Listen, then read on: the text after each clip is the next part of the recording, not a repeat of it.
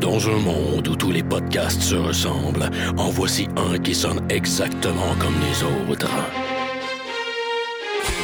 I have come here to chew bubblegum and kick ass. I am an FBI agent. Le dernier des podcasts, mettant en vedette Maxime Paiement et Éric Lafontaine. Are you not entertained?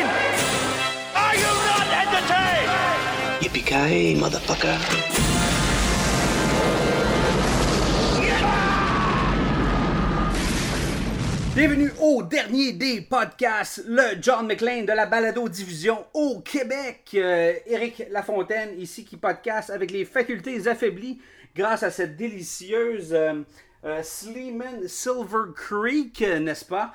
Également assis dans l'autopatrouille, mon collègue depuis l'école de police, Maxime Paiement. What's up, Maxime? C'est donc même malade comme intro. Ben oui, Euh, on- écoute, euh, je patrouille avec une euh, hmm, rousse Excellent. sans étiquette. Euh, cette semaine, spécialement transféré de la brigade des scripteurs, comédiens humoristes, le DDP accueille l'agent spécial Périsolo. Martin Périsolo, bienvenue. Merci et merci de me recevoir, c'est super. T'es comme notre Joe Pesci. Ah ouais, hey, c'est hot ça. Ah, je suis content que ce soit pas un insulte. Mais juste dans le 2, pas dans le Hey, 3. C'était tellement un beau personnage en plus là. Ben c'est ça, Martin. Euh, bienvenue au dernier des podcasts. On est un podcast de films d'action. T'es euh, t'es un gars qui tripe cinéma, qui tripe média. Ouais. T'es- T'es-tu à ton premier podcast en tant qu'invité ou en tant Euh, que... non, j'ai- ben, j'ai fait un podcast avec Mike Ward, euh, mais euh, je, je fais pas souvent des podcasts. Mike Ward. C'est un humoriste. Euh, fait que Martin, bienvenue. Écoute, euh, niveau podcast, en consommes-tu? T'es-tu quelqu'un qui... euh, Ben honnêtement, j'en ai consommé pendant un bout de temps quand c'est comme sorti. Puis à un moment donné, j'ai j'ai comme juste oublié. Mais euh, oui, non, mais, mais euh, oui, j'en consomme. J'en consomme surtout en voiture. Euh, quand je fais des, des- des longues distances, Ouais, je me vraiment. mets des, des- des podcasts. Tu sais, j'aime le talk radio. C'est fait la radio sur demande. Ah ouais, c'est c'est c'est ça qui est extraordinaire. Ouais, T'écoutes ouais. ce que tu veux quand ça te tente. Ouais, ouais. Switch une affaire humour, une affaire science, une affaire à, à du monde qui ça. sur un, un truc vraiment précis, tout ça. J'adore ça. Tu veux écouter du sport, tu veux écouter de l'humour, tu veux écouter un humoriste qui parle de cinéma. Ouais. Genre, t'écoutes du Doug Benson, tu fais ci, tu fais ça. Fait que euh, c'est vraiment un média dé- démocratisé qui s'adresse à. Genre, t'aimes les pots de fleurs, ben, Callis, c'est un podcast probablement pour toi, tu sais. Ouais. Fait que, euh, encore une fois, écoute, je te remercie. Et euh, nous, on est dédié spécifiquement aux films d'action. Et cette semaine, on s'attaque à un classique de la rate. Je t'explique c'est quoi un classique de la rate, Martin. Le classique de la rate, c'est un concept. C'est les films qu'on aime vraiment d'amour, OK? On a usé le tape VHS à la corde. là. Mais, puis qu'on a osé acheter en VHS dans le temps que ça coûtait 80 pièces. Qu'on a racheté en DVD. Puis là, qu'on a racheté en Blu-ray. Puis là, qu'on a en MP4. Et cette semaine, on s'attaque au classique de Richard Donner, Lethal Weapon. Yep. L'arme fatale 1. Fatale 1. Écoute, euh, Richard Donner a réalisé ce film en 87. Euh, Richard Donner, Superman, The Goonies, Maverick. Certains classiques. Euh, le film écrit par Shane Black, qui écrit A Long Kiss Goodnight. Toute la série des Lethal Weapon. Ainsi que le classique Last Action Hero. Mais non le moindre. Mais non le moindre qui a écrit The Last Boy Scout, le dernier Boy Scout. Ouais. Qui est Qui- peut-être... Qui est notre inspiration. Qui est notre Ouais, muse. Ouais. Et qui aussi va euh, réaliser le prochain. euh, Iron Man 3. voilà.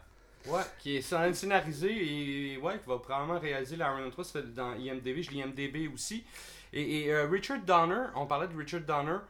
euh, il a réalisé des euh, Gilligan's Island Ouais. à l'époque à la télévision. Fait qu'on s'entend, ça remonte à loin des Superman. On tu l'avais-tu mentionné, Superman? Oui, Superman. Superman 1, 2, si je ne m'abuse. Mais quand tu regardes dans IMDB, là, il réalisait depuis les années 60. là. C'est vraiment euh, un, vieux de la vieille, là. vieille. ouais. Ouais.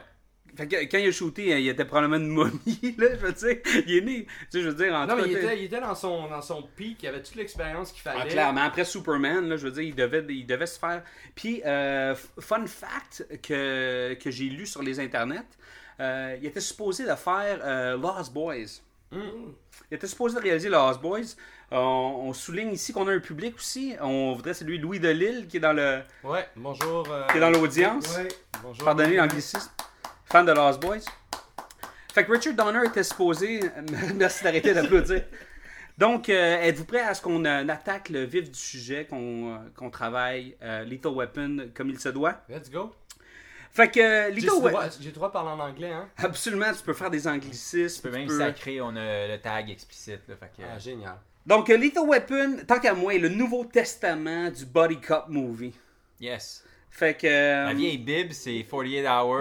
le Nouveau Testament, c'est. tu m'as tellement compris, Max, là. C'est incroyable. C'est comme si comme si on était amis depuis 12 ans. Oui. fait qu'en une phrase, euh, Lethal Weapon, c'est l'histoire de deux, po- euh, de deux policiers aux personnalités relativement comme euh, différentes, là, sont très polarisés, mais ils se retrouvent malgré, malgré eux, là, malgré leur gré, à travailler ensemble. Roger Murta, un espèce de policier sur le bord de la retraite, puis un jeune policier troublé, sans peur, qui est Martin sur, Riggs. sur le bord d'être suicidaire, le fabuleux Martin Riggs. Avec un Death Wish, selon Ouais. la psy. Fait que euh, ils, finissent par se, lier d'amitié, pardon, puis finalement prevail euh, in the end, tu sais. Fait que euh, Am I too old for this shit? Est-ce que c'est un bon film, les gars? Est-ce que vous appréciez ce genre de film-là? Moi, je, trouve qu'il s'en fait plus des films comme ça, honnêtement. Ce ton-là de film, que, je, je- que vraiment, c'est Die Hard, c'est- cette espèce de film-là où il y a de l'action, il y a du- des super scènes de body, des super scènes de gars. Des bons dialogues. Ouais, ouais, des bons dialogues snappés, punchés, des, des- il y a un peu d'humour, mais pas trop. Euh, juste un bon contraste, un bel amalgame, un bel assemblage, comme un bon vin, là. un bel assemblage parfait. Je trouve que ces films-là, on les voit plus. Ils sont soit trop drôles, ils sont soit trop action avec du, du une espèce d'animation, sont soit mais il n'y a plus cette espèce de dosage-là parfait, old school. Ouais, bon scénario, euh, Ouais. bonne action, bon humour, bon dialogue, bonne réalisation, des images assez belles, je veux dire, Ouais, ouais. c'est- bien shooté. Si on parle juste de la technique du film, c'est bien shooté, bien réalisé, bien Il chorégraphié. n'y a, pas de scène où tu fais Ah, moi, tu sais, waouh, c'est débile, c'est le vis. Il n'y a aucune scène où tu fais ça, mais il n'y a aucune scène où la, réalisa- la réalisation te bug. Ouais, ou trahit même l'année du, euh, de tournage du film. Je veux dire, tu le regardes encore, il est pas, il est pas daté. Non. Il y a, il y a- je veux dire, il y a du grain, tu vois Ouais, que ouais, ouais. les cheveux de Martin Riggs sont crissement datés, mais comme tel, C'est une belle molette, là. Come on. c'est des petites belles mollettes qu'on a au cinéma. Hey, sexe, sa molette. Mais c'est ça. euh, pour moi, c'est vrai, c'est un, c'est un film euh, que j'ai eu du, euh, de la fierté à, re- à présenter à ma fiancée. Parce que elle, euh, c'est pas une nerd, c'est pas une geek. Euh, tu sais, elle, elle- elle- elle aime euh, les arts visuels, la mode, puis la photographie, puis ces affaires cool-là. Moi, j'aime les jeux vidéo, puis les figurines, genre, tu sais. Fait que, fait que là, je disais comme, Gisèle, à soir, on écoute un film que. Oui, elle s'appelle Gisèle. Je disais, on va écouter un film que j'ai magnifique, que j'ai le goût magnifique, d'écouter. euh. Magnifique, Gisèle. Ouais, pour une femme de 75 ans. là. Ouais. Hey, fait que, euh, fait que là, je dis, on va écouter Lethal Weapon, L'arme fatale. euh, on, parle aussi de Mel Gibson dans son prime. Tu vas aimer ça, Gisèle. Fait que je pense. Puis là, elle s'attend à regarder esti, Beverly Hills Cop 3, tu sais. Puis elle a l'impression d'avoir vu. Puis je savais que son, son esti brain allait exploser quand elle a vraiment redécouvrir ce film-là, mais avec le cerveau comme d'une fille dans la trentaine, tu sais. On oublie tout le temps que dans les franchises, le premier film original est souvent très bon. Ben oui. Parce qu'on a toujours comme euh, le flic de Beverly Hills 3, euh, Rambo 12, puis tu sais, euh, Le dernier Rocky. Die Hard avec, avec euh, qui était. Qui est moins le gars de. MacBook, Qui est là, même ouais, pas encore sorti, le dernier Die Hard dans ce cas-ci, tu sais. Ah oui, c'est vrai, ils en font un Ils nouveau. en font un autre. En. Russie, là. Oh. Euh, it's time to die hard and euh, do the split. Je sais pas, c'est quoi, là? Je sais pas. Parce que le dernier, le dernier avec, avec euh, Shia LeBeouf, c'était pas, c'était pas top, là. Non, Top Indiana Jones. c'était pas top. Ah non, mais il y en a un avec Shia LeBeouf, un Die Hard, Le non? dernier. Ça, c'est un Non, Indiana c'est Jones. Non, je sais, mais il n'y a pas eu un Die Hard avec Non, Shia ça, c'est LeBeouf? Justin Long. C'est le gars de. MacBook. Ok, non, il va falloir que tu lis IMDB, là. Attends, moi, là, je- Fait que, euh, ok, en 2007 est sorti Live Free or Die Mais Hard. ça, c'est avec Samuel Jackson? Ça, c'est le Oui. troisième. Mais c'est. Ça, c'est Die Hard with a Vengeance. With a Vengeance. Ça, c'est le troisième. Le quatrième, c'est Live Free or Die Hard en 2007. Bruce Willis et Justin Long. Ah, Justin Long, c'est ça. Mais moi, écoute, j'ai. j'ai Shia LaBeouf. aff- Le gars de MacBook, ouais, ouais, c'est ça. Tout à fait raison. Je suis comme ma mère, moi, j'oublie les noms. Fait que, messieurs, on part. Le film débute avec son générique d'intro sur nul autre qu'une bonne scène de suicide avec des seins des années 80. Yes! Amanda Hunsaker qui vient de sniffer de la poudre euh, genre étrange et qui saute. Ouais, du bicarbonate de soude ou euh, du. Mais ce- cette scène, pour moi, est juste une, une classique intro des films des années 80. Max, t'as-tu Ben, adoré cette scène-là? Ce que j'aime C'est un statement. c'est que ça ouvre avec, une, avec Jingle Bell Rock. Fait en partant, je sais que j'écoute un film de Noël. Fait que là, je suis dedans, tu sais. Un peu comme Die Hard.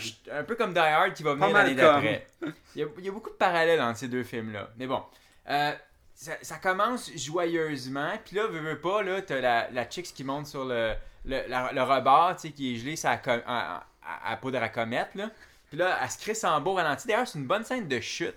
Oui, Les- absolument. Il y avait comme un bon stretch de, de, de cinéma d'action où il faisait des bonnes chutes dans ces années-là. T'as le dernier, ouais, pis t'as le dernier impact, puis on finit dans le char. Ouais. C'est ingénieux. Le toit Avec les vitres qui éclatent, même si les vitres éclatent trop tard, puis les effets spéciaux n'ont pas marché ou peu importe, il y, a- il y a tout plein d'erreurs qu'on peut voir, mais c'est juste comme. C'est euh, il y a J'aime une belle orchestration, une belle musicalité à cette Mais à honnêtement, j'aurais shooté cette scène-là, puis j'aurais fait, j'aurais fait deux fois la chute. Là, mettons que je prends la fille, je la remonte en haut, je prends son cadavre, je la crisse en bas. J'aurais pris probablement quand même cette scène-là, même si la deuxième aurait été mieux réussie pour les vitres. J'aime qu'il éclate comme avec un petit. euh, Ouais, juste un Une petit. retenue, là. Ouais, je sais pas pourquoi, mais je- hier soir, quand j'écoutais le film encore une fois, ça m'a, ça m'a marqué. Puis en fait, j'aime ça. C'est comme le souffle de l'explosion, tu sais. Ouais. Euh, Il y a une chose que je veux parler en partant d'entrée de jeu dans ce film-là, c'est, c'est la musique d'Eric Clapton. Oui. Qui là-dedans, là, c'est comme. C'est le narrateur du film, man. C'est lui qui couche l'émotion. Ouais, ouais. Tu sais, autant le sax, même si c'est pas lui qui joue du sax, mais c'est lui qui a composé la partition. De temps en temps, il y a une passe de sax. Puis là, il y a, il y a la guitare un peu bluesy. Wow, wow. Petite guitare qui miaule, là, tu sais, genre qui, Ouais, qui fait juste Des placer fois- le drame. Ouais, puis tu t'en rappelles plus, tu t'en rappelles plus, puis là, whoop, la, la musique elle revient à la fin d'une scène, et puncher la, la, la- c'est super, ouais, c'est vraiment euh, cool ça. Ok, j'ai envie. De... On, on parle du début du film. Ouais. Moi, il y a une scène hier que je regardais avec plein de points d'interrogation dans mes yeux. C'est quand euh, Roger il est, il est assis dans le bain.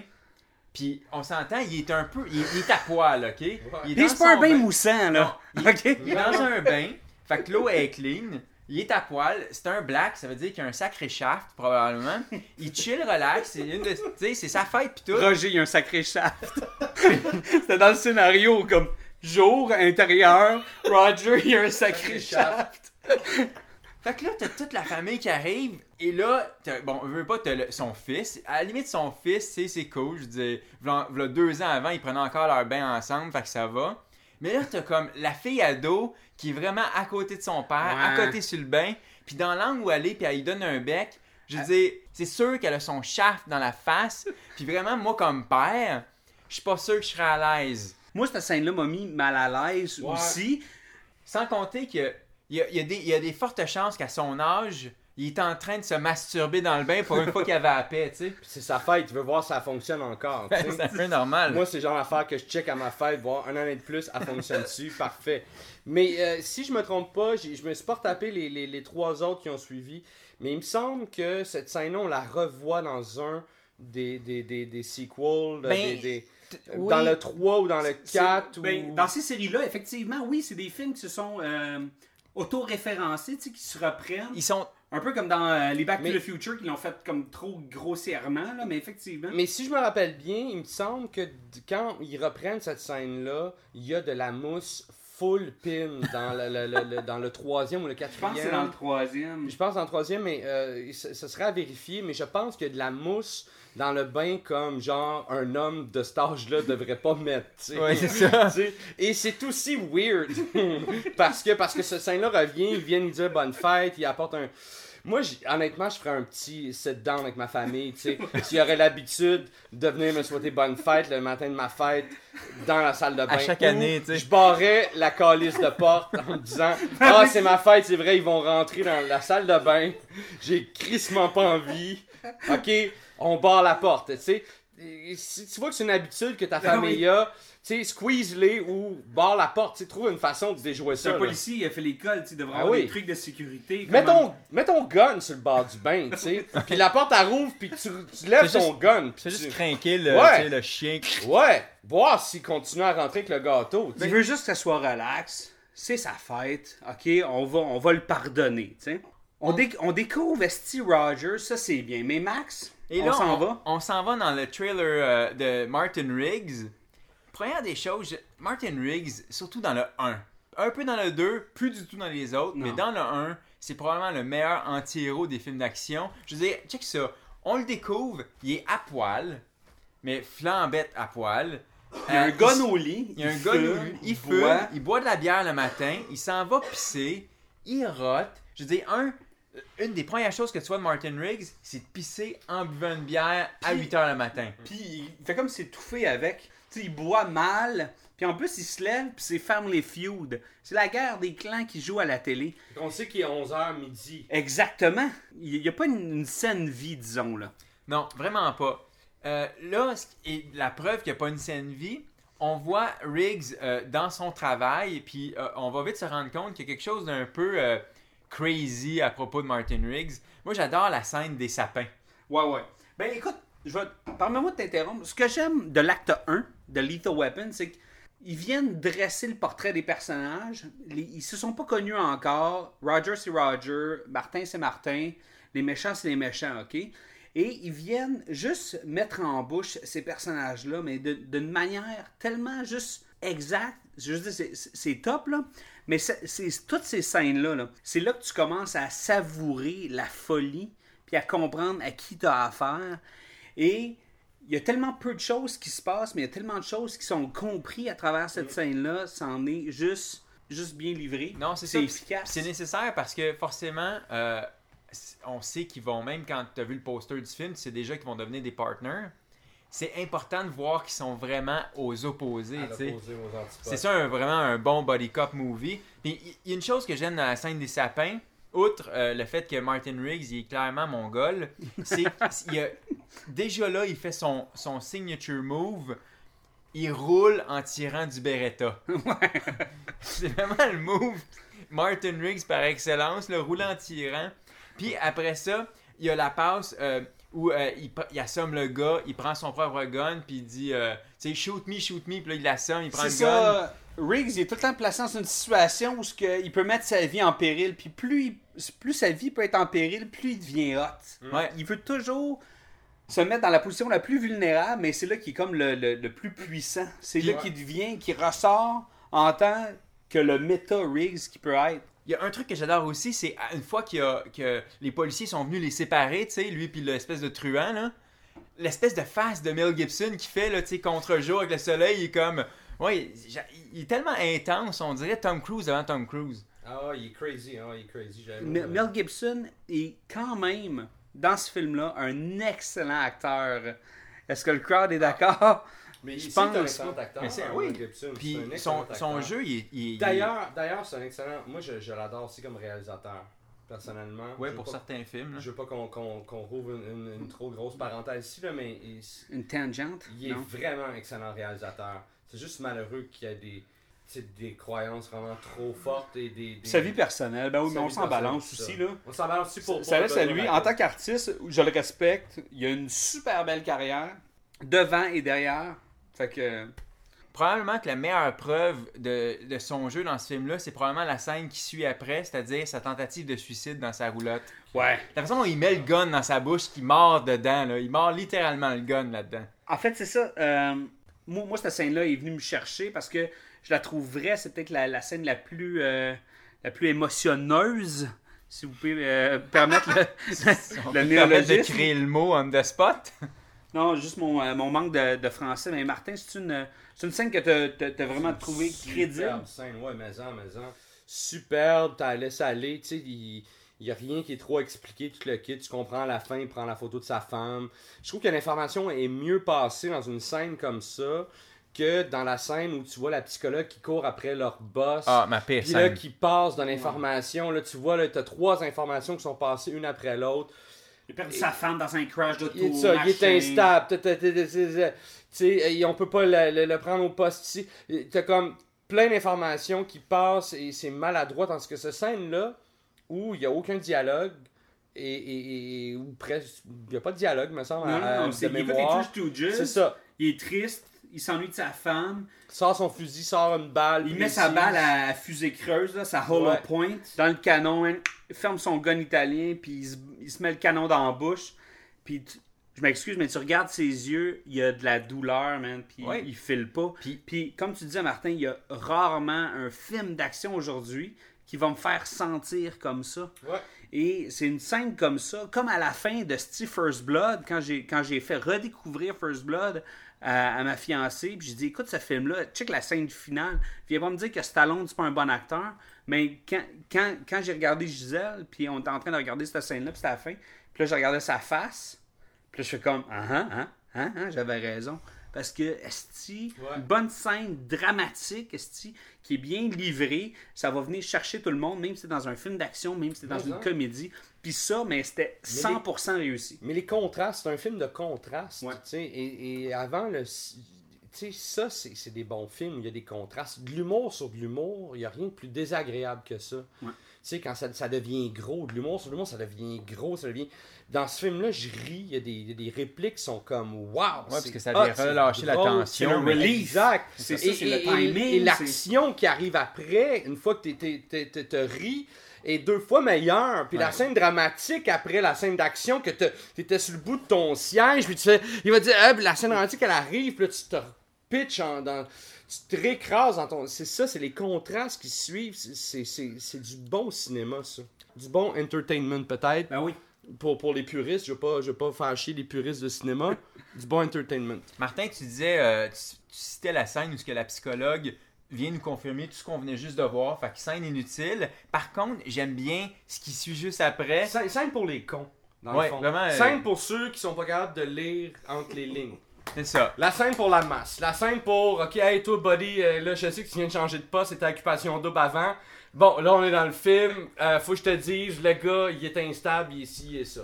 Là, mais ce qui est cool, c'est la scène qui suit juste après, où ce que là, euh, Riggs, il niaise dans le poste de police. On voit, on est du point de vue Roger.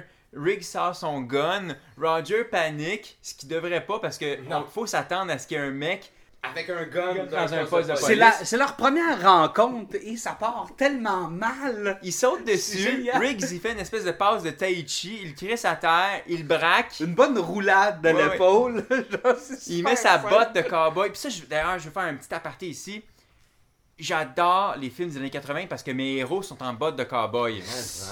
Man. Gabriel Cash, Martin Riggs. Patrick Swayze dans tous ses films. Moi, j'avais des bottes de cowboy à cette époque-là, des boulets. Mon gars, j'avais Shit, ah, wow. j'avais tout dépensé mon argent que j'avais gagné euh, au Saint-Hubert barbecue. La, de- la dernière chose, Non, juste te dire, j'avais des bottes de cowboy. T'as pas l'air à triper. ça là. m'impressionne pas vraiment. Ah, J'ai vu fuck. Martin Riggs. T'avais-tu une longueuil? Non. Bon, ben tu vois, t'étais- la, la job était à moitié faite. En tout cas, j'avais des boulets. Anyway. Um, et point d'exclamation à cette scène-là, la première euh, mythique quote de Roger Murdoch, I'm too old for this shit. Ouais, génial. Qui revient, qui revient, qui a été utilisé. Qui a été repris. de t- Euh, donc, euh, c'est ça. euh, Roger et Martin enfin se rencontrent. Et ça commence tout de suite avec la violence, la, la botte de cowboy dans le cou. Oh my god. Puis, il y a la célèbre scène où est-ce que tu t'en vas dans le parking du poste de police. C'est-tu la meilleure place pour commencer à, à connaître ton collègue dans le parking du poste de police? Il y, a, il y a une super bonne scène de gun porn où ce que Roger me détaille pour moi, le spectateur, Son pénis. son pénis, c'est-à-dire son gun. Puis j'adore savoir qu'il y a comme 15 balles dans le gun, une dans le bec. J'ai toujours retenu ça, la fameuse balle Ouais. dans le bec. Je trouve One ça écœurant. Puis évidemment, c'est c'est là-dedans que la quote qui donne le titre au film We'll have to register you as a lethal weapon, qui est la Donc, seule c'est fois où ça. c'est mentionné. C'est Rogers qui, euh, qui fait un peu le CV de, de, de Martin, puis il dit Ah ouais, t'as fait les, les, les, les Special Forces, t'as été dans les Paratroopers, euh, t'as fait les cheerleaders, machin. Ah, t'es bon dans le Tai Chi, puis c'est là qu'il drop la ligne. Tout simplement, tu sais, c'est pas, c'est pas, euh, c'est pas un gros climax. C'est pas un c'est pas- power phrase. Mais c'est juste délicatement glissé comme t'es une arme fatale. Mais tu sais, l'arme fatale, là, ce film-là, c'est un mauvais titre. Moi, je trouve que c'est pas un bon titre. le titre fait jamais avec le film. Non, parce que le, le, le couple, ces deux policiers-là, sont beaucoup plus que Martin Riggs tout seul. Oui, c'est qui l'arme fatale Parce là-dedans? il est, ju- il est juste pauvre. C'est juste un vieux militaire suicidaire. Tandis que Martin Riggs, quand il a, il a découvert Roger, sont devenus ensemble. Tu sais, là, le vrai, la, vraie, la vraie définition de synergie, là, c'est c'est ça. L'arme fatale, c'est comme un peu comme le premier Rambo. C'est vraiment un film du Vietnam. Là-dedans, ils sont Ouais. tous vétérans du Vietnam. C'est ça. Martin Riggs, Roger Murtha, Le les- père, le père de la fille qui est mort. ouais, Mike, euh, les méchants, je veux dire. C'est- C'est tellement dur de se replacer aux States. Et euh, tu sais, la drogue vient du Vietnam. Ce qui nous amène à parler de l'introduction de nos vilains de service. Euh, le colonel ou le général, je me souviens plus de son poste dans l'armée, et surtout de Gary. Buzzy. Ah. Monsieur, c'est Monsieur Joshua. Joshua. J'ai toujours aimé qu'on l'appelle tout le temps Monsieur Joshua. Gary Busey, Martin, je veux dire, euh, là-dedans, y a-tu l'air plus fou que fou? Pour moi, c'est comme l'espèce de, de Némésis, l'espèce de contrebalan parfait pour Martin. Ouais, mais moi, il me faisait penser, son personnage me faisait penser au personnage dans Terminator, pas Terminator, mais dans euh, Commando. L'espèce de gars qui est En code de mort. Je trouvais que c'était le même personnage, un peu. L'espèce de vieux, le vieux militaire qui était vraiment top notch, mais qui était amer, puis qui, qui travaille. qui travaille pour la mauvaise personne. Pour moi, c'était le même personnage. C'était la même affaire. J'ai l'impression qu'on comme Juste mieux habillé. Ouais, juste mieux habillé. Pas son, ses culottes de cuir avec son top de chevalier. D'ailleurs, il y a une scène qui me fait tout le temps rire. Quand il est dans l'hélicoptère puis il plombe le Mike. Ouais, là, il- il- je sais pas si vous avez remarqué, mais Monsieur Joshua, il a comme une espèce de, de, de chandail de laine à la Carlton Banks avec des petites lunettes dans le cou, genre, pis tu sais, les. Tu sais, genre. Ben, il y a ouais. eu du country Ouais, club. il arrive il arrive comme Ouais, du ouais. country club. Il est comme, il est comme, il est mal, mal. Fait que si, si on clôt là, la, la première journée de Roger et de Martin, euh, au début, euh, euh, il sauve, il commence par sauver euh, un, euh, un genre de sales rep qui a une fucking mauvaise journée. Il a pas fait ses quotas et cette petite scène-là, qui est rigolote, vient un peu nous présenter euh, un, au- un autre brin de la folie de Martin, tu sais. En fait, c'est comme j'ai pas peur de mourir et va, va sauver un peu euh, cette espèce de rep-là, tu sais, en le menottant, il faisant un petit genre de, de passe-passe, puis en sautant dans le dans le Une espèce de ballon, une espèce de coussin. l'espèce coussin, de ouais. coussin là, de, de, de cascadeur. Qui est pas révélé avant qu'il tombe dedans. Non, c'est ça, c'est- c'était quand même suspense, Fait intéressant. que le suspense où tu te dis, ok, ouais, ouais, il est coucou. Il, tu sais, tu l'as vu dans la scène des sapins, tu fais, ok, puis la, la, la, la, la, la- la psychologue, elle, nous l'a mentionné, il est fou. Fait que, tu sais, fait, fait que tu sais, tu sais que tu sais vers où ça s'en va. T'es comme une certaine déception quand tu vois l'espèce de coussin en bas, tu fais comme. Ah, ben oui, il meura pas là, c'est normal, tu sais. Puis, puis, puis, puis c'est pas si fou que ça finalement. Non, c'est ça, parce que Chris, il savait que c'était, il y avait pas de danger. Mais après ça, si on coupe tout de suite, puis on s'en va tout de suite à une autre scène. Roger, lui, il pète sa coche, puis il fait tabarnak, tu veux vraiment me tuer? Puis là, il te l'accroche, Martin, puis il te l'amène comme dans un une genre de boutique en rénovation, puis il dit Tu veux vraiment te tirer? Tu veux-tu te tuer, là? T'es-tu suicidaire? Tu veux-tu la pension de, Psycho? What's up? Et là, pour la première fois, il connecte vraiment et ils mettent comme les pendules à l'heure, tu sais. Et là, il y, a, il y a un gun qui se met dans une bouche, donc le six shooter, là, le petit gun à, à Roger, comme il, il est contre. Puis là, puis là c'en est quasiment drôle parce qu'il l'a contre la tempe. Puis là, Roger, il dit Ben non, mais bois ça la tempe, la balle va te sortir par l'oreille, tu risques de te manquer, mets-toi là en dessous du menton, tu sais. Puis là, comme Ah oui, je vais le mettre en dessous du menton. Puis là, Riggs commence à peser sa gâchette. Tu vois le chien qui recule tranquillement. Et il y a une tension, mais il y a de l'humour en même temps. Comme tu parlais, Martin, là, de cette espèce Ouais, ouais. De, de, de bon mix, de bel assemblage. Et finalement, ben, tout s'arrête. Puis Martin qui dit Ah, euh, En fait, j'ai faim, tout je vais aller, s'arrête. je vais aller manger un morceau. tu sais. Tout s'arrête, je veux dire, c'est Roger qui met son doigt entre le chien puis la balle, qui mange la claque, parce que normalement, Martin Riggs faisait sauter la cervelle là. Puis c'est- c'est cool qu'il ait fait ça parce que après ça, ça nous permet un peu de mettre de côté le volet tentative de suicide. Là. On vient de le voir comme Ouais. quasiment à 3-4 reprises. Ok, on le dit ça là. Maintenant, c'est Riggs qui atteint le fond du baril. Puis là, il va juste comme lentement aller mieux grâce, tu veut pas, à Roger puis sa Ouais, famille. ouais. Ben, c'est ça. Puis, fait. puis la- l'acte 1 est excellent pour ça parce que c'est la rencontre de ces deux personnages-là ensemble, avec deux réalités complètement différentes, mais avec un passé qui se ressemble quand même. Ils peuvent se comprendre, ils peuvent se parler. Puis, ils ont une crise de grosse première journée, tu sais. Puis, ça. là, ils commencent leur enquête parce que là, ils s'en vont voir le père d'Amanda Hunsaker. Puis, ils sont, OK, OK, ouais, OK. Puis là, ils s'en vont voir cette espèce de, de villa-là à Beverly Hills. Et à la fin de la journée, Esti, ben, Roger, il se fait sauver la vie par Martin parce qu'ils sont sur le bord de la piscine. Puis, il y a une espèce de malfrat avec un, un fusil, là qui finalement par tu sais comme se fait tuer tu sais. Tu sais, Roger il tire dans le genou. Dans le genre en disant il puis est fier de sa technique. check ça c'est c'est de même ça marche. Un peu comme euh, le coach là, dans Days of Thunder tu sais comme ma technique ta technique. Check comment les pneus sont moins usés. Tu sais comme un peu comme Murta qui dit check comment tirer dans le genou c'est efficace. On peut encore l'interroger.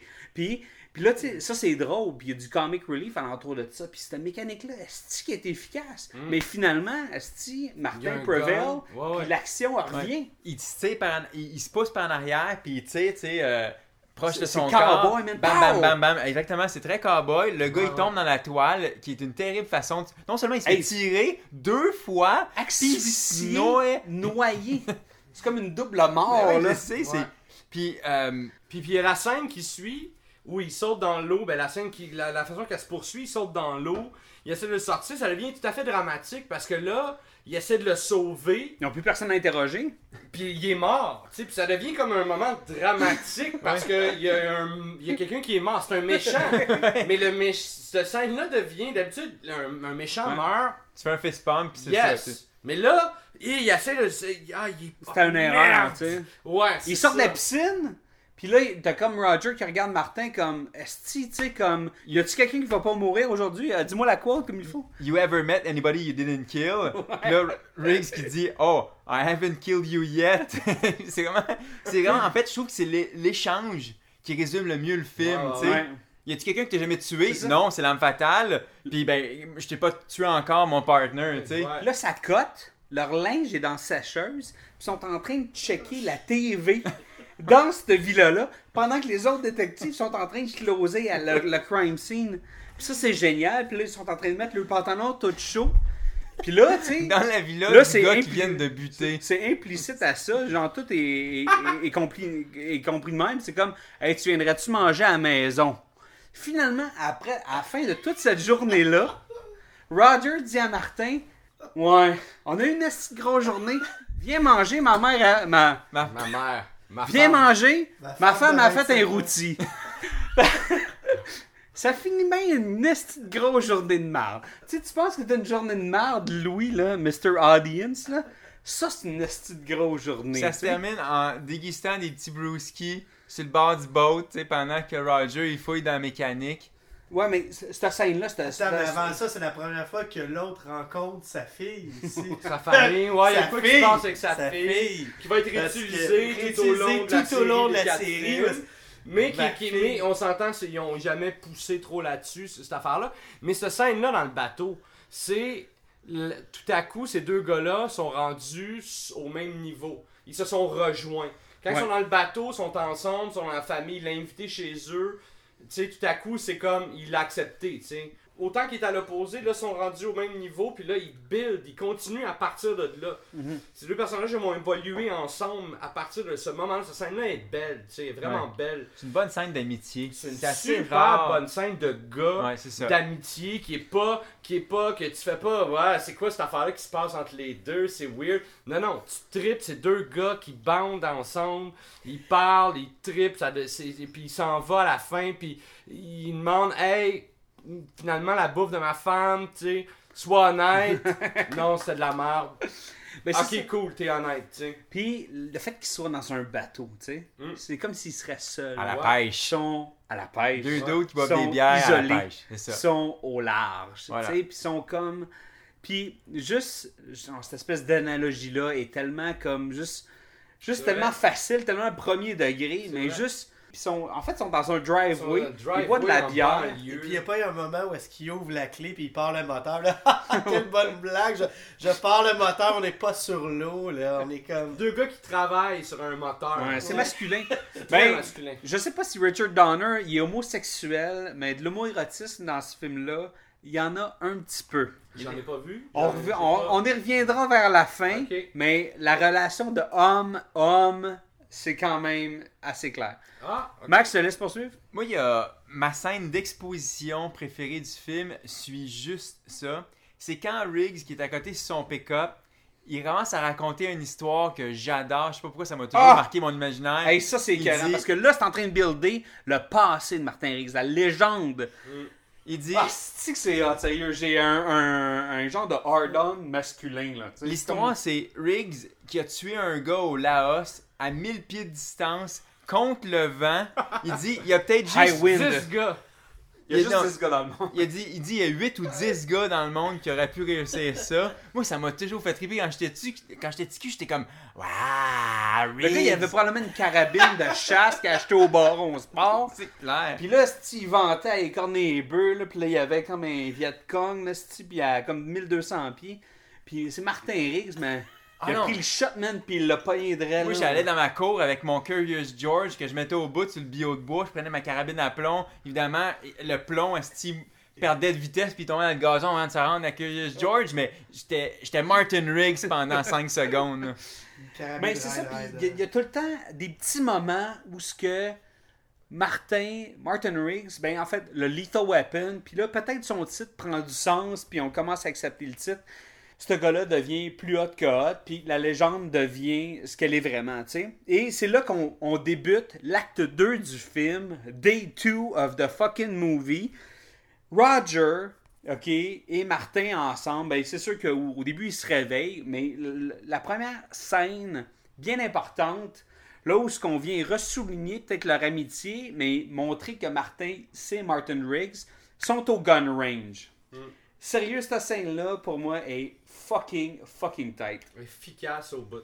La raison pourquoi j'ai toujours aimé cette scène-là, c'est que de un, euh, ben, un, c'était assez évident, c'est le dessin que Martin Riggs fait euh, à de très longue distance. Puis c'est surtout le temps qu'il prend. Le Ouais, ouais, coolness. ouais, ouais, ouais. Qui regarde, il regarde même pas, il se retourne même pas au début, ça prend un certain temps avant qu'il se retourne. Tu sais, quand tu as fait de quoi de vraiment hot, tu, tu, vas, tu vas même pas fronter ton, ton partner dans les yeux. Tu veux, tu veux le regarder en même temps qu'il voit le résultat. Tu sais, tu veux. euh, fait qu'il il- regarde, il regarde au loin, il fait venir l'affaire, puis à la dernière minute, il se revire un peu, puis là, tu vois. Il se déplace aussi pour cacher le résultat. Ouais. Et là, t'as comme le plan de derrière où ce que tu vois le résultat, les deux yeux avec le nez qui avait été fait par Roger et le sourire. Et là, tu vois, tabarnak, c'est une légende. Ouais, sans compter qu'il l'a poussé plus loin. Tu sais, il ouais, dépasse Pas le plus stade. loin. Ah ouais, ouais. Mais là, c'est real time. Là. Il a son doigt sur le piton, puis il a le bras engourdi. là. Euh... Ouais, puis tu vois qu'il fatigue. là. Quand il les fait revenir, là, tu sais, il, il, il Ça se loin, positionne, là, tu sais, c'est long, là. C'est juste cool. là.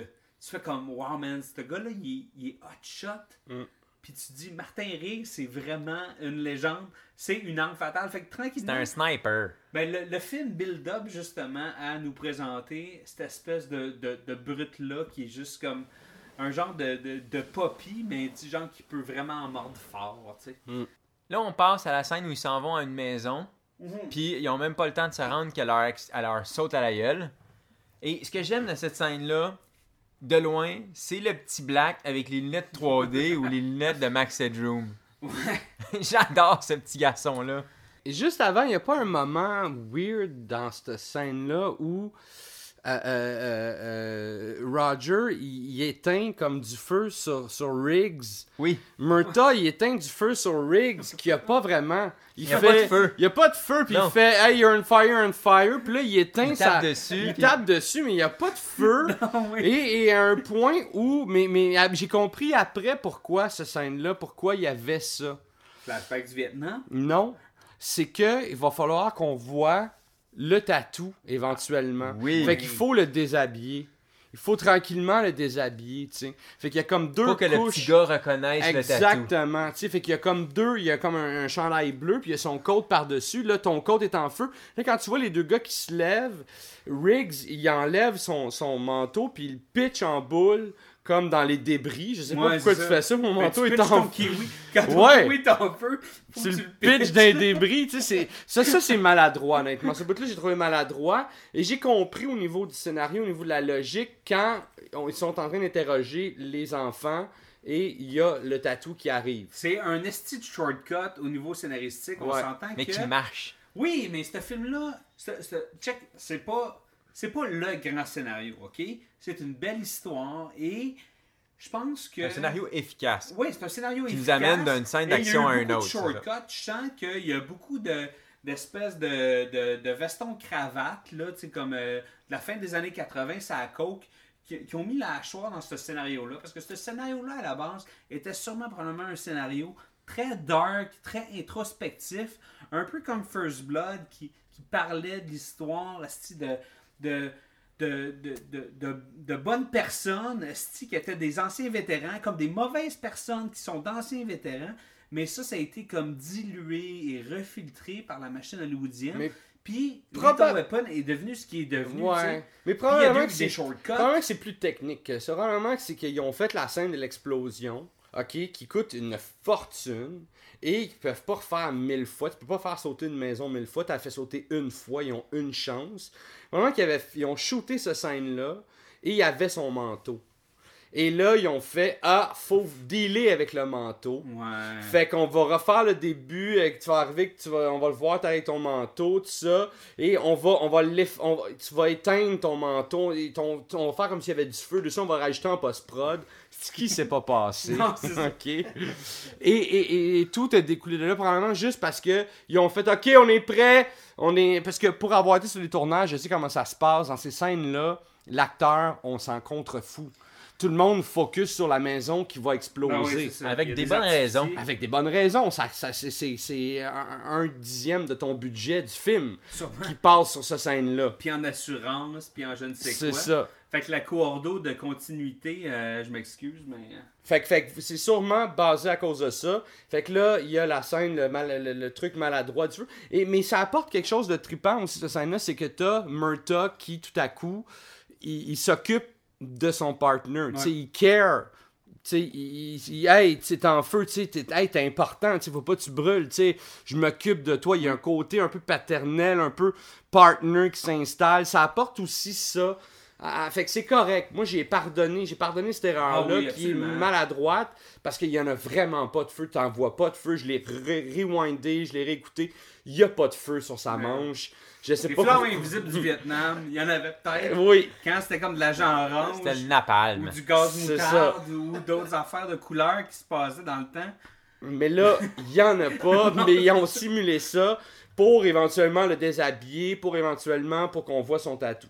Ce qui nous amène, ils regardent le tatou. Là, ils savent que c'est des anciens militaires. Ils vont voir le vieux bonhomme, le père de la fille C'est pas des anciens militaires, man. C'est de fucking Special Forces. C'est la brigade de l'ombre. Ouais. Quel beau nom. Ça, tu sais que c'est des gens de paratroopers là, qui peuvent tuer genre des rats avec leur bouche, là, tu sais, pis euh, tu sais, qui ont des de powers, là. Mais, mais c'est plate parce que le petit cul qui a des lunettes, justement, de. de comment, c'est quoi les lunettes de. de, de Max Headroom. Max Headroom, il- lui, tu sais, tous les autres enfants, parce que les autres enfants, t'as la petite scène comique, cute avec les enfants, Ouais. ce qui est super efficace. Euh, euh, hey, dis pas ton nom, Michael. Oh merde, tu toute cette scène-là. Là, ils font, hey, allez prendre la crème glacée, allez manger la crème glacée. Fait que les enfants évacuent, puis là, ils gardent le Max Headroom, puis pointent le tatou. Puis après ça, ils s'en vont, puis là, t'as juste, t'es juste focusé sur les deux policiers qui font, oh ouais. euh, C'est des détonateurs au mercure. Ouais, C'est de la brigade de l'ombre. Oh my god. Ah. On va affaire à des mercenaires. Ouais. Et là, c'est comme. tout, tout, tout. Qu'est-ce qu'est-ce qu'on a qu'est-ce quelle roche on a soulevé parce que là on a trouvé c'est ça. Mais le petit cul en arrière qui lui a tout amené l'information, il reste là. Il, il est pas il l'amène pas prendre la crème glacée, mais c'est lui qui mérite la plus grosse boule. Et lui il reste sur le bord sur le pol- sur- sur- il reste sur le canot de pompier là, puis tu vois il y a un pompier à côté qui a l'air à jaser avec. C'est comme, hey, on s'en fout, là. Il a- lui, il mérite la crème glacée, tu sais. Et ça, j'ai trouvé ça de valeur pour ce petit Ben garçon. oui, il aurait mérité au moins un bucket de. Un bucket maison. Genre de la Quaticook au pistache. Ouais. La vraie bonne. Ouais, ouais. Fait que là, nos amis s'en vont chez Mike. Là, ils se rendent compte. On a toute la scène d'exposition par rapport à. euh, OK, quand j'étais au Vietnam, on a commencé à ramener de la drogue, puis là, je me suis mis dans une place que j'avais pas d'affaires, puis le temps qu'il finisse sa- son histoire, Carlton Banks, Monsieur Joshua, le tire de l'hélicoptère, Riggs sort dehors avec son Oh. gun, puis essaie de shooter Scène l'hélicoptère. d'action. Scène d'action. Pas scène d'action. Écoute, le- il y, a- il y a quoi? Il y a un mariage dans le cours? Qu'est-ce qui se passe? Je sais pas. Et euh, cet hélicoptère-là arrive, ok, un genre de. de Sa de- fille vient de mourir. Puis dans le Ça- cours, il y a un mariage, c'est peut-être euh, les funérailles, c'est Je sais pas. euh, Mais assez- il est assez cool pour boire du eggnog à même la peinte. Ouais. Ah ouais, Ça, j'ai trouvé ça assez fucking hot. ouais. ouais. Puis, il n'y a pas juste une, une pinte d'eggnog, il y en a fucking un 12 pack. Tellement bon du eggnog. Ouais. Fait que, euh, pourquoi il y avait du eggnog? Probablement pour faire la scène où ce que la balle traverse la peinte et que tu meurs, puis que la Le peinte, elle pisse. C'est Ouais. ça. C'était la seule raison pourquoi il y avait du eggnog dans cette scène-là. Est-ce que je me trompe? Eh bien, c'est fantastique, anyway. Ben, sûrement parce que c'est un film de Noël aussi. Eggnog, il voit ça à Noël, non? Oui, C'est juste comme pour ramener le thème de Noël? C'est important, ben, ce film-là commence sur Jingle Bell Rock. Ça n'a rien à voir avec Noël, honnêtement. Ben, les films de Noël d'action ont jamais Ah, rapport à avec voir. Noël. Hein, ils sont C'est toujours que- ailés. Oui, il y a- Ouais. c'est en Californie, puis il y a de la musique de Noël. C'est la seule raison. Ça fait tellement pas Noël, tu sais, quand tu vois le film commence, il fait beau, la fille elle sort sur son balcon, tu fais, c'est pas Noël. Fait que, euh, fait que c'est ça. C'est- pas un film de Noël. Donc, après la tuerie de Hunsaker, où ce que Murtaugh est au courant de tout le, le stratagème de- d'héroïne, euh, Riggs se fait abattre, je air quote abattre, à coup de 12 dans le chest par Monsieur Joshua. Et Dieu sait que notre euh, policier préféré, slash suicidaire, porte un gilet par balle après une journée. Tu vois, il est sur la voie de la guérison. Ben oui, c'est ça. J'ai tellement peur de mourir depuis 36 ans. Je vais mettre mon gilet par balle que j'ai probablement jamais mis. Puis là, il mange un coup dans le chest. Il se réveille puis il dit Hey, tu sais, le cave de euh, l'hélicoptère, c'est lui qui vient de me tirer dans le chest. Appelle donc à la maison, Roger. Je pense que ta fille est en danger. Je pense que ça se passe de même. C'est ça.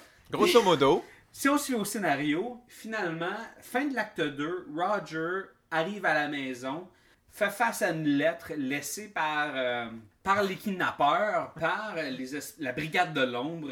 On a ta fille, mon tabarnak, on sait que tu connais notre stratagème, on te veut dead, genre on va tuer ta fille, ainsi de suite. Et cette scène-là nous amène vers l'acte 3, qui est principalement toute la conclusion du film. je peux te faire, avant qu'on passe à, à l'acte final, à la- aux séquences d'action finale, moi, quand je regarde les, toutes les larmes fatales, à la place de Roger, là, j'aurais déménagé, puis j'aurais enlevé mon nom du bottin parce qu'il se ramasse tout le temps chez lui Mm. dans tous Ouais. les films. C'est vrai. C'est vrai. Ils ont sauté sa maison, ils ont rien qu'il a pas fait. Ils ont Fais fait- installer une barreuse à la toilette, puis déménage. C'est pas cool, là. Ouais. Puis surtout, euh, arrange-toi pour que ton bol de toilette explose pas à travers, Ouais. puis il tombe pas sur Ouais, un char ouais, de policier. ouais, ouais, tout à fait. Mais euh, bref, on arrive dans, dans le désert, puis là, Riggs, euh, il se laisse, euh, il se fait laisser plus loin, puis il part à courir dans le désert avec son gun. Puis là, c'est, on va enfin Ils ont un crise de plan de marde, ok? Ouais, Je mais vais vous avouer, là, ok, on va aller sauver notre fille. Ma fille, ok. non, non. On va Riggs, sauver, on Riggs va aller fait sauver partie, ma fille. Riggs fait partie de la famille. C'est sa, c'est sa fille aussi. Ben c'est ça. Fait que là, il dit, hey, laisse-moi, je vais passer au trailer. Faut que j'aille chercher mon gun de sniper. Fait que là, il va chercher le gun de sniper. Là, ils sont dans familial. Là, il me dit, attends, moi j'ai une grenade fumigène. Fait que là, prends la grenade fumigène. Puis là, pendant qu'ils s'en vont là-bas, ils trouvent leur plan de merde, ok? Puis le plan de merde, tu sais, comme, moi je vais sniper le monde pendant que tu vas envoyer ta grenade avec la fumée. On s'entend là que c'est des mercenaires super équipés, super financés, ok? Puis qui ont un, un, un hostage. Et Moi, un hélicoptère. Puis un hélicoptère. Ce, ce plan-là fait de la fucking merde, ok? Puis tu dis, qu'est-ce qui arrive à ce plan-là? Mais il foire, ok? Puis il foire big time. Même que Riggs, il se fait fucking arrêter, là, tu sais, genre. Une mitraillette sur le bord de la tête au dernier Ouais, c'est ça, moment. comme, hey, euh, tu sais, Mais, mais pas avant d'avoir tué une coupe de méchants avec son gun qui a un excellent son de gun. Ouais. J'ai toujours été fasciné par le son de gun. Tu sais, vraiment un, un- vraiment un son de gun de studio, là. Il n'y a pas un, un bruiteur qui est allé tirer du 12 dans un dans un de la viande, euh, tu sais, dans un squelette de vache pour avoir le bon son. Non, c'est vraiment un bon son de de- un son 80s d'ordinateur. parce qu'il y a un son 50s, 60s, très western, avec un genre de, de retour. Ouais, un écho là. Ça, ça c'est vraiment trop old school. Ce son de gun-là, il est très. euh, comme. Aigu. Il est juste parfait, genre. Il est, il est comme. Puis à cette heure, les bruits de gun qu'on a aujourd'hui, c'est comme, c'est comme du dubstep, là. C'est comme. C'est trop concis, c'est trop compressé. Il n'y a, y a pas d'émotion dans ces bruits de gun-là. Mais Mais ce son de gun-là, t'es juste correct. Ah, il y a de la musique.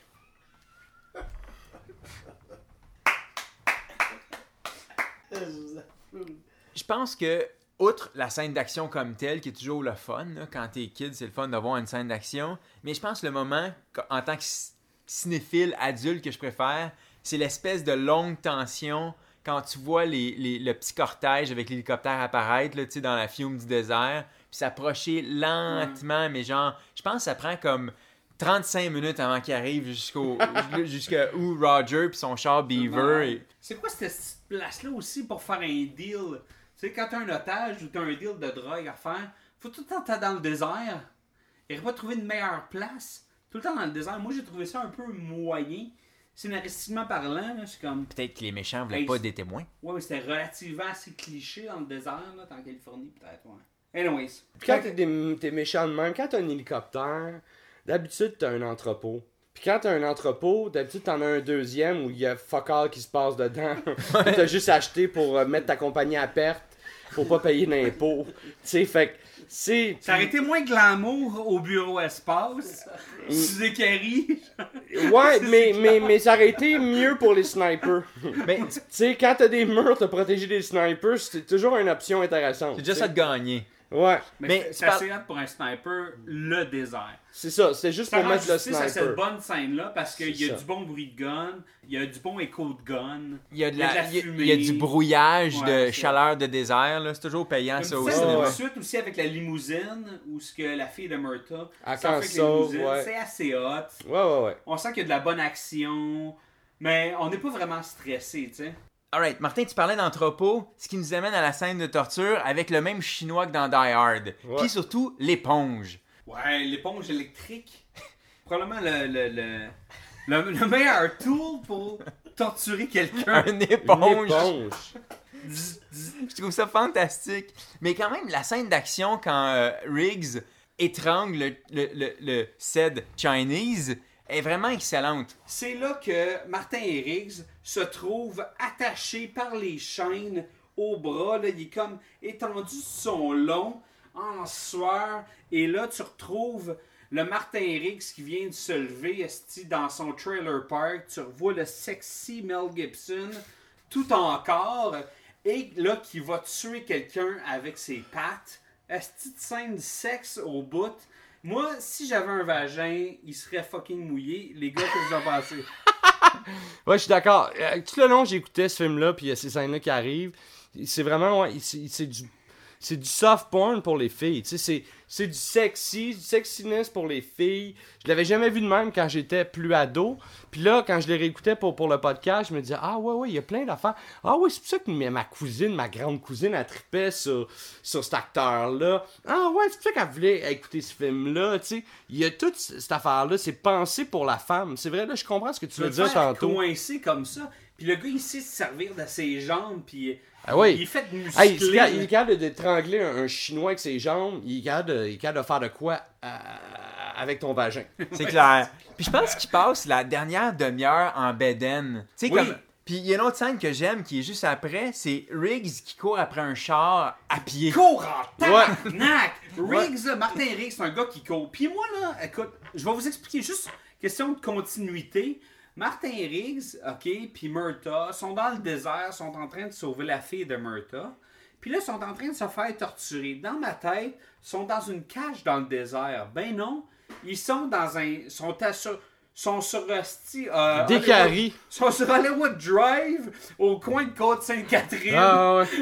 Ils sont vraiment... Ah ouais, ils sont downtown, sont à côté du downtown. coup. Mais cette scène-là, comme tu disais, Max, où ce que, euh, ce que Riggs se met à courir après Joshua avec son, son pistolet mitrailleur, il court d'une violence. J'ai jamais vu quelqu'un courir Je pense qu'on a, aussi bien. on n'a pas vu quelqu'un courir aussi bien avant Tom Cruise dans les derniers euh, euh, Missions Impossibles. là. Il court aussi bien que Tom Cruise, mais peut-être peut-être mieux, je dirais. Il court plus vite qu'un char. Il court avec une hargne, avec une intensité comme j'ai jamais vu dans un film d'action. Ouais. il- il- Et, et il tient son, son, son arme de façon sécuritaire. Ouais. Mais en même temps, il y, a, il y a un côté sécuritaire, mais il y a un côté lethal. Il y a un côté, Ouais. ça prend deux secondes avant que je le baisse puis que je t'abatte. Tu sais, il y a comme. C'est un soldat. Martin Riggs, Mel Gibson, c'est ça, man. C'est fatal, c'est exécutif, pis c'est droit au but, man. Euh, là, c'est pas longtemps après que Rog nous fait sa deuxième passe euh, signature. C'est quand il pointe son petit gun, là, qui est comme avec son petit canon de 1 pouce. Il craque son cou. Ouais, c'est son move là- de, de, de champ de tir Ouais. qui applique maintenant dans la réalité. Exactement. T'as le char qui fonce. Puis au lieu de simplement tuer le colonel, tu sais, le mec qui a fait abattre son chummy, au contraire, il tire le pilote, le chauffeur. Là, évidemment, le, le char sort de la ruelle, se fait ramasser par un boss, fait du top, puis comme si c'était pas assez, là, après ça, il va y avoir en plus des grenades qui vont exploser dans Ouais, tous les sens. que t'as des grenades, tu le dashes, puis il faut que ça explose un Parle-moi d'un one-shot kill. Efficace. Ben, c'est ça, écoute, euh, je veux pas dire que c'est parfait. Ça aurait pu être plus viscéral. Puis j'aurais aimé ça voir Roger juste tirer son coup, puis voir le gars mourir, puis crasher dans un poteau, puis que ça en finisse. Mais il a fallu que ce soit Hollywood, il a fallu que ce soit grand. C'est ça. C'était 1987. Il fallait que ça frappe un boss. Il fallait que ça fasse un tonneau. Il fallait qu'il y ait des grenades au feu. Puis qu'il y ait une explosion avec trop d'essence. C'est ça. Probablement que Richard Donner s'est dit, Ah, il faut que je- en fait, son producteur a dit, il faut que le char explose. Richard Donner était comme, ça, non, ça, c'est pas vrai que le char va exploser avec un boss. Lui, il avait une conscience, tu sais, euh, euh, de réalité. Fait qu'il s'est dit, on va bourrer le char de grenades. Au moins, tu vas avoir producteur ton explosion, puis moi, je vais avoir mon souci du réalisme. Ouais. I guess. Euh, ce qui nous amène ensuite à euh, probablement la principale scène de sexe du film. Riggs qui se bat avec Monsieur Joshua Ouais. sur le terrain de, de Yeah. En Béden avec de l'eau de la bonne fontaine qui leur coule ouais, dessus. ouais. Martin, quand je te parlais de scène de porn, puis je te parlais de pornographie comme euh, euh, ho- homo, euh, homo-érotique, je te parlais surtout de ça, parce que ça, c'est comme le cum shot de Lethal Weapon. T'as t'as Ma- t'as Martin Riggs avec Joshua. Monsieur Joshua. Monsieur Joshua, c'est deux némésis, ok? C'est deux opposés. Ils viennent de la même place. C'est deux militaires avec un même genre de passé. Un euh, même genre de tatou. Violent. Ils viennent de la même chose, mais ils ont évolué dans deux camps différents et ils se retrouvent. Et ça se passe dans de l'eau et dans de la boue. Si ils ont le même sexe, je m'excuse, mais ça ne peut être qu'homosexuel ou lesbien. Dans ce cas-ci, c'est des pénis. Ça, c'est une grosse scène de combat gay parce que il y, a il y a- il y a Martin Riggs en chess qui fait des prises de, de pied avec euh, Gary Busey. Je m'excuse dans la boîte. Ça, cette scène-là, genre, si, si ça t'excite, c'est qu'il faut que tu te poses des questions quand t'es au club date. My- I rest my case. Vraiment, là, Max, je veux dire, cette scène-là, je veux dire, voyons donc. Moi, ce que, ce, qui- ce que je notais euh, curieusement quand je, je regardais ce- cette scène-là, c'est à quel point euh, c'est filmé de près, un peu comme les dernières scènes, les derniers James, euh, tu sais, Jason Bourne. C'est-à-dire que pour l'époque, c'était rare d'avoir une caméra aussi proche. De parce- l'action, Ouais, c'est ça. T'étais comme, Mm. t'étais avec eux dans la boîte puis dans l'eau, tu sais. Ouais, ouais, ouais. Puis c'est ce qui fait que je trouve que cette scène de combat-là tient autant la route 20 ans plus tard, tu sais. Puis l'autre chose que j'aime bien aussi, c'est la petite passe de... Comme Joshua prend une espèce de pôle, là, je sais pas trop c'est quoi, la grosse pôle de métal, ouais. Puis là, euh, Roger, il pitch une matraque, tu sais, à, à, à Riggs, puis là, il fait Un les... PR24, là, Ouais, comme on ça. au Québec, là. Une genre de, de, de- une old school matraque de police, là. Puis c'est cool le, le- le petit combat que tu sais comment il bloque puis tout. Puis là évidemment, là Riggs prend le dessus, fait une couple de coups de poing, euh, il finit par l'étrangler ou je sais pas trop quoi, tu sais. Puis là, une l'autre chose que je me disais pendant qu'il cette bataille-là, c'est comment ça se fait qu'il y a comme 40 personnes qui checkent ça autour, les deux sont pas armés. Je veux dire, ça leur tentait pas de les séparer. Fait... C'est un crise de bon show, man. Puis Martin, t'es- t'es, admettons, t'es un policier, man, du poste. quand Riggs est en train de se battre, man, tu sais que tu t'en vas pas là, le, le déranger. là. Non, parce qu'il était un peu dérangé. Fait que... mais, euh, mais vraiment un bon combat quand même. Martin Riggs euh, triomphe de son adversaire sans le tuer. Ce qui nous amène à une scène qui fait euh, écho euh, direct à la finale de Die Hard. Joshua vole un gun. Et là, en même temps, Riggs et Roger sortent leur gun et tirent Ensemble. Joshua en même temps. Ça, c'est c'est- le genre de kill. Il faut croire que c'était une tendance à cette époque-là, parce que je veux dire, L'Arme Fatale, c'est en 87, Die Hard, c'est en 88. C'est le même kill au la- même moment. C'est le kill après le kill, tu sais. Mm. C'est ça, c'était le, c'était- c'était le- comme le, le, le finish him, comme nécessaire dans une Amérique non raciste, compréhensive socialement, tu sais. Puis, oui, ok, je, je comprends l'exercice, je comprends pourquoi ils ont voulu faire ça, mais était-ce vraiment nécessaire, tu sais? Pas du tout. Puis le pire, c'est qu'un. Eh, un- pour le film lui-même, là, socialement, politiquement, peut-être oui, peut-être c'est un crise de bon move. Peut-être que, Mais- que- qu'il y a des messieurs juifs qui ont fait des high five à Richard Donner. ou Moi, ce au que, je, ce studio, que je vois mais- de, ce- de ce- ce- ce- cette séquence-là précise où les deux tirent en même temps, c'est la symbiose. tu sais. Voilà. Au début du film, on est complètement deux personnages complètement à l'opposé. À la fin du film, les deux ne tirent que d'un seul coup. Quasiment si les deux balles n'ont pas rentré dans le même trou. Ah, exactement, tu sais, c'est- la- ils se sont ils se sont rejoints, ils sont mais mais aussi faut faut se mettre en contexte en 1987, les films un peu série B, c'est les films de karaté qui pognent, les films de ninja et tout le long du film, c'est un film de policier et tout le long du film, on parle de son tai chi. Ouais. On parle de ça, mais on, il s'en sert jamais vraiment. Hein, Sauf là. Il, il tire, il tire du gun, c'est plus le fusil qui est, qui est interpellé.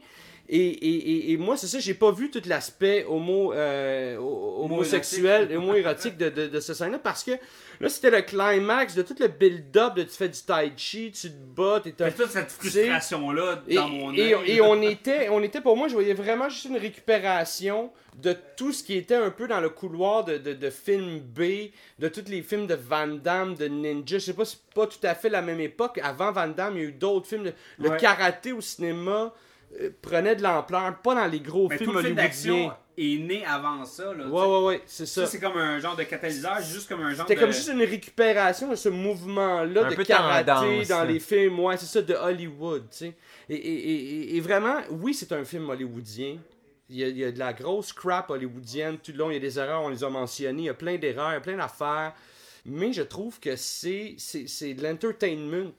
Ouais. De qualité. C'est de l'entertainment qui rencontre le cinéma. Je trouve que c'est la belle époque d'Hollywood où on a buildé, buildé, où on, on tournait les coins ronds, on misait l'entertainment, mais il y avait encore le scénario. Le scénario est important. Les personnages. les personnages sont importants, les archétypes, tout, le- l'arc dramatique, tout, tout est. C'est vraiment, le- je trouve, le, le, le, Golden Age, la, la période où Ouais. Euh, c'était encore le fun, les films hollywoodiens. D'action, ouais. Oui, il y avait encore, c'était encore de la qualité, c'était encore, c'était, c'était présentable, tu sais. Tandis qu'aujourd'hui, t'as plus ça. Il y, a des, il y a des trous dans le scénario, il y a des, les personnages sont pas développés, sont pas, je sais pas, c'est plus comme ça qu'on fait ça. T'as absolument raison. Il y a, il y a comme une, une livraison trop, euh, trop facile qui est faite d'un genre parce qu'on s'adresse à ce démographique-là. Ouais. Jeune fille 14-18, on va te livrer quelque chose de ce genre-là parce que tu vas aimer ça. Mais- Mais, mais on, on- construit quelque chose dans ce format-là. Puis on oublie le reste, on évacue l'histoire, on évacue, c'est tellement important, l'histoire nous raconte une histoire. Ben une histoire, ça se raconte pas n'importe comment, ça se raconte en nous présentant des personnages, en, En nous mettant développant leur arc narratif. exactement qu'il y ait un backstory, qu'il y ait une trois dimensions. Une résolution. Exactement, c'est ça, tu sais, puis, puis, puis on n'a plus ça, on évacue toutes ces affaires-là. On dirait que c'est des producteurs qui font des films maintenant, mais à cette époque-là, il y avait un producteur, mais il y avait aussi un réalisateur, puis il y avait aussi un scénariste, puis il y avait aussi des, idées, acteurs, il y avait des idées, puis il y avait... Tout était là, tout le monde faisait un film. Dans ce qu'aujourd'hui, on dirait que c'est des one-man band, tu sais. Tu sais, comme tel, L'Arme Fatale 1 n'est pas le film le plus violent en termes de, de scènes d'action. Mais il est violent par rapport aux, aux autres, dans le sens où le personnage principal il est suicidaire. Oui. Il est, il- je veux dire, c'est lourd, son, son histoire est lourde. Dans ses propos, il y a plus de violence. Le ça. fait que le personnage principal soit suicidaire et qu'il soit reckless, c'est tellement plus violent que recevoir une balle sti, en, Dans les en- en pleine tronche ou John McClane il a jamais été aussi torturé que Martin Riggs. Fait que si je place Martin Riggs contre John McClane, qui gagnerait? Malgré que j'adore Bruce Willis, Ah ouais. Puis mais, mais Martin Riggs, c'est qu'il vient en duo, c'est ça? On dirait qu'on lui donne moins de crédit parce qu'il vient en duo, c'est Ouais. comme un, il est comme 50% de quelque chose. Mais ses blessures, je pense qu'il donne plus de power, plus de pouvoir que peut-être n'importe quel autre personnage. Ouais, John McClane, c'est un cowboy. Sais, John McClane, c'est un cowboy qui arrive, son cheval, whoop, perd son cheval, whoop, aussi, il est pogné dans son. Mais, mais il, il prevail, tu sais. Mais, mais Martin Riggs, c'est un. C'est un rat, c'est un, une il- Quand tu le vois courir, tu sais à qui t'as affaire. Mais le film commence il est vraiment, il est une merde. Il est au fond du baril, il a envie de se flinguer, c'est fini. Et le film finit et il y a une famille, Ouais. il, est- il y a une stabilité, il y a un il partner. retrouve une famille. Ouais. Puis il y a, il y a une au début du film, il y a une raison qui le garde en vie. Puis c'est ce putain de job. Est-ce que j'aime ce job-là? Martin Riggs ne vit que pour faire ce qu'il fait. Ouais. Martin Riggs est un policier et probablement le meilleur policier de la LAPD. Du moins le plus meurtrier. Ouais. Ils ont un sacré body count, Martin. Et soit dit en passant, les, euh, les, les euh, sequels, les, les suites, le 2, le 3, le 4, ne sont pas des mauvais films. Tu sais, on parle Non. souvent, ah, le premier, oui, il faut retourner au premier, parce que c'est, on, on le dit souvent pendant le podcast, mais c'est pas des mauvais films. Ils ont su, ils ont fait des bons choix, oui, ho- hollywoodiens, mais ils ont fait des bons choix. Euh, Joe Pesci, qui ont, ram- qui ont, qui ont amené comme personnage. bon. C'est un Ouais. excellent film. Même réalisateur, même scénariste pour les quatre Oui. euh, Little Weapon qui ont, qui ont été faits. C'est une série de films juste qui a su s'adapter à ses publics, à une nouvelle réalité commerciale. Little Weaponer, un classique de la rate, Ouais. 100% recommandé par le dernier podcast et Martin Perisolo. absolument. Donc, c'est ce qui conclut cet épisode du dernier des podcasts. Je vous invite à nous suivre euh, sur Facebook. On a une fanpage. euh, Vous allez nous liker. Dernier des podcasts, très facile de nous trouver. Vous nous trouvez également sur Twitter, at Dernier Podcast, tout simplement. Vous me suivez personnellement. Eric Lafontaine, at Strict9, ça c'est S-T-R-Y-C-H-9. Et, Maxime Paiement, at Maxime Paiement. et euh, Martin Perisolo, on peut suivre tes aventures sur... Ben, sur Twitter, at Periz, P-E-R-I-Z-Z. Je suis sur Facebook. Euh, évidemment, bientôt, je vais avoir un, pas un site internet, mais un genre de carrefour, un genre de truc où tu vas pouvoir aller sur mes trucs YouTube, Instagram, euh, Twitter, Facebook. Tu vas pouvoir voir les dates de mes shows. Qui que va tu être... manges. Non, pas à ce point-là, non, je photographie pas ce que je mange, je photographie des chiffres. Ça, je vois des chiffres, je suis comme un autiste, puis je photographie des chiffres.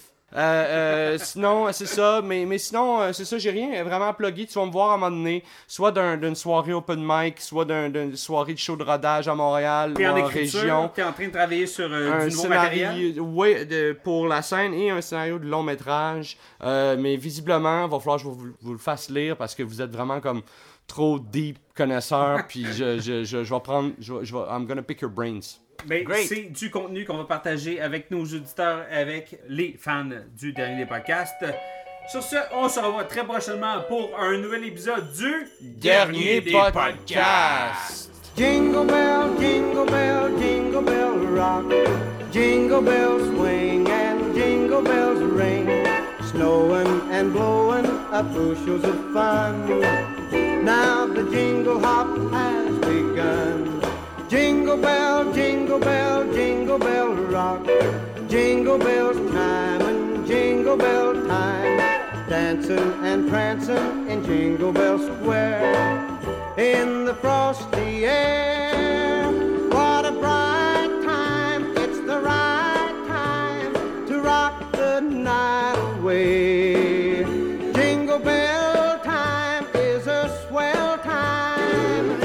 Go gliding in the one horse